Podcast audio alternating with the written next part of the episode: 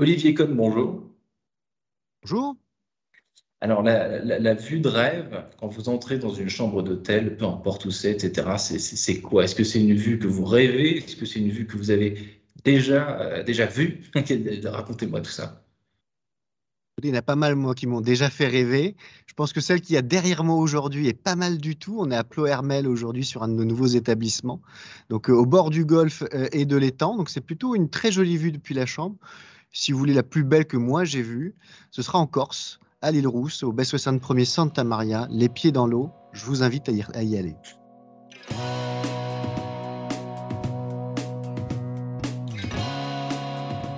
Bonjour à tous et bienvenue au Talk Dessineur du, du Figaro euh, estival avec aujourd'hui Olivier Cohn, directeur général de Best Western France, donc le groupe hôtelier international euh, que tout le monde connaît. Vous êtes en direct de Bretagne. J'ai l'impression, si vous avez bien écouté, vous êtes entré dans ce groupe il y a 22 ans euh, en 2000 à votre sortie de l'ESCA.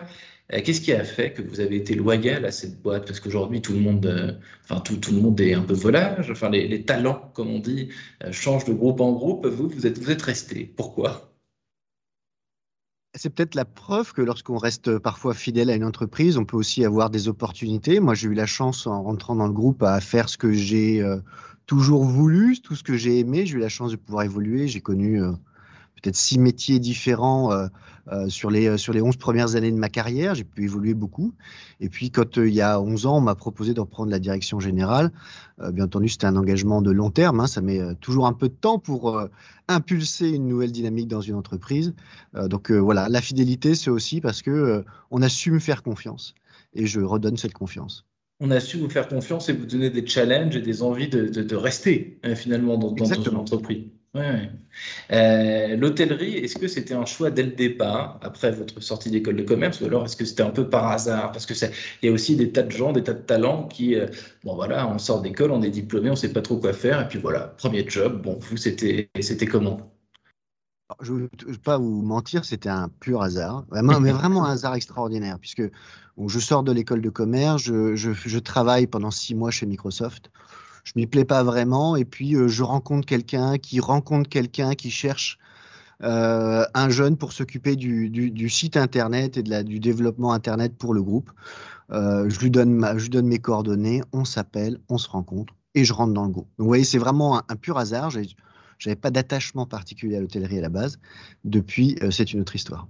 Depuis, c'est une autre histoire. Qu'est-ce que vous aimez justement dans ce monde un peu particulier? C'est vrai, de, l'hôtellerie. Là, enfin, comme n'importe quel secteur professionnel, il y a des codes, il y a des tas de choses à connaître. Qu'est-ce qui vous a euh, profondément, au-delà euh, des challenges qu'on vous propose euh, sans cesse? Est-ce qu'il y, a des trucs particuliers qui vous ont, qui vous ont, qui vous ont plu finalement?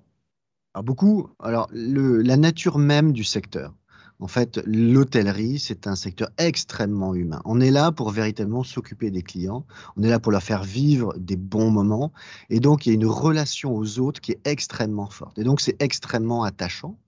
Euh, donc ça, c'est vraiment le plan humain. Après, c'est un secteur d'activité qui mute très rapidement, très régulièrement. Euh, le tourisme, hein, de manière générale dans le monde, c'est 12% du PIB.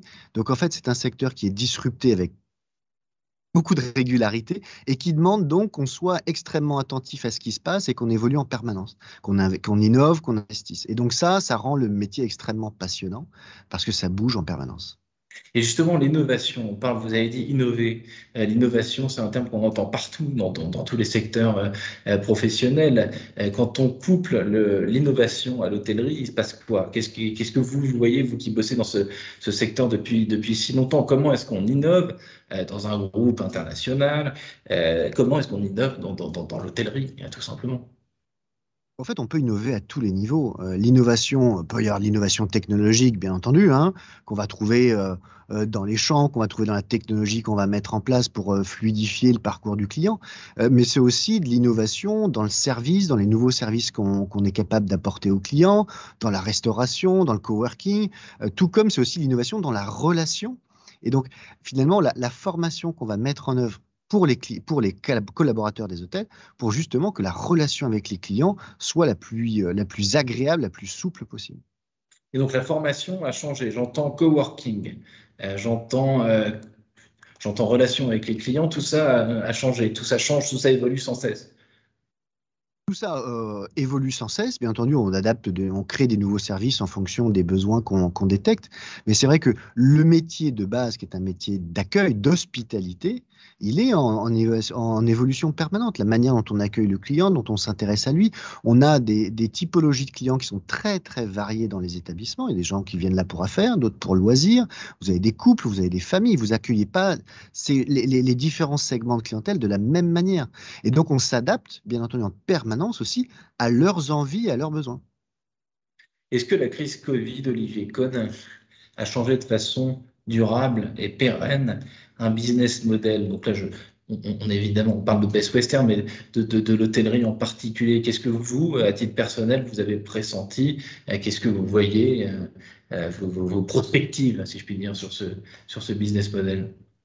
Il y a beaucoup de choses qui ont changé. Euh, c'est très difficile de dire ce qui sera pérenne ou pas. Euh, il faudra certainement un peu plus de recul d'ici 2-3 ans pour voir si des changements fondamentaux se maintiennent. Ce qu'on voit, c'est que ce qui change beaucoup, c'est la manière dont les clients réservent leurs établissements. Euh, quand, avant la crise, on réservait assez longtemps en avance, en moyenne 30, 40 jours en avance, aujourd'hui, tout se fait en last minute. Hein, on se décide dans les 3, 5, 7 derniers jours. Donc, la manière de commercialiser les établissements ont changé. Donc, ce qui impacte également la gestion opérationnelle dans les établissements. Parce qu'avant, vous saviez à peu près combien de chambres vous alliez faire dans 2, 3, 5 jours. Là, vous pouvez être quasiment vide pendant 5 jours. Et puis, euh, d'un coup, vous remplissez très, très rapidement. Et eh bien, il vous faut euh, déployer le service, assurer que vous avez le personnel, etc. Ce que vous dites, Olivier Cohn, c'est qu'il y a une certaine imprévisibilité qui se manifeste côté clientèle. C'est-à-dire que euh, avant, on prévoyait euh, deux semaines, un mois, trois mois avant, et aujourd'hui, euh, c'est quasiment la veille. C'est quasiment la veille pour le lendemain. On voit des mutations sur les week-ends, par exemple. vous voyez, en, en février, mars, euh, c'est pas une période qui d'habitude est extrêmement propice au week-end où on part à 2 heures, 3 heures de chez soi. Là, depuis le début de l'année, on a une activité sur les week-ends, même dans la période, on va dire, un peu plus creuse, qui est le début d'année, extrêmement forte. Donc, on est en permanence en train de s'adapter. Olivier Cohn, les singularités euh, du groupe Best Western par rapport aux autres acteurs qui sont vos concurrents, qu'est-ce qui, se passe? Comment est-ce que vous définiriez votre part de différence? J'en vois deux. Euh, la première, c'est que euh, de par euh, volonté stratégique depuis maintenant une bonne grosse quinzaine d'années, hein, on a vraiment centré tous nos efforts sur la satisfaction des clients. Donc tout ce qu'on fait est vraiment orienté autour de ça. donc on a fait un gros travail sur la qualité des hôtels, sur les investissements dedans, mais aussi beaucoup, beaucoup dans le personnel pour le former. Euh, et pour justement travailler ce que je vous disais tout à l'heure sur la satisfaction. Euh, donc c'est vraiment un, prisme chez nous qui est assez différenciant. Et puis il y a un autre prisme qui pour le coup est plus dû à l'histoire et à l'organisation du groupe. Parce que dès le début de l'histoire de notre, notre groupe, hein, euh, aux États-Unis en 1947, le, le fondateur a choisi de bâtir cette entreprise comme une coopérative. Et donc, nous opérons sous forme de coopérative dans le monde entier. Et donc, nos hôteliers sont euh, pas des franchisés, ce sont des actionnaires, ils sont partie prenante de la vie de l'entreprise. Donc ça, c'est pour le coup hmm. une vraie différence. Est-ce que, euh, Olivier Côte, je vais vous poser une dernière question. Euh, évidemment, donc, dans tous les pays, donc je, sais que le, le, groupe Best Western est présent dans, dans, dans, dans 100 pays, donc il y a 4700 hôtels environ, peut-être que ça a évolué depuis les chiffres que j'ai lus, mais si vous, vous deviez ouvrir un hôtel, construire peut-être un hôtel, ce serait dans quel pays, ce serait dans quelle contrée euh, Qu'est-ce qui vous, aujourd'hui, euh, vous donnerait envie? Si vous étiez hôtelier, gérant d'un seul endroit, qu'est-ce que vous feriez? Dites-moi.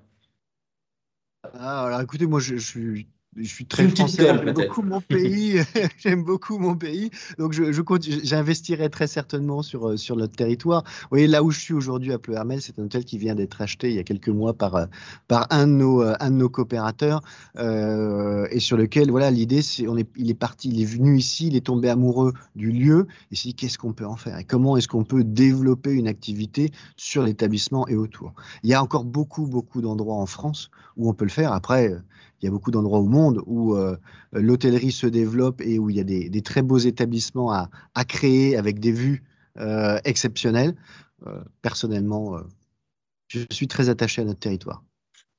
Olivier Cohn, donc directeur général de Best Western en France. Merci infiniment d'avoir répondu à mes questions pour le talk dessineur du Figaro. Je vous souhaite un excellent été. Merci.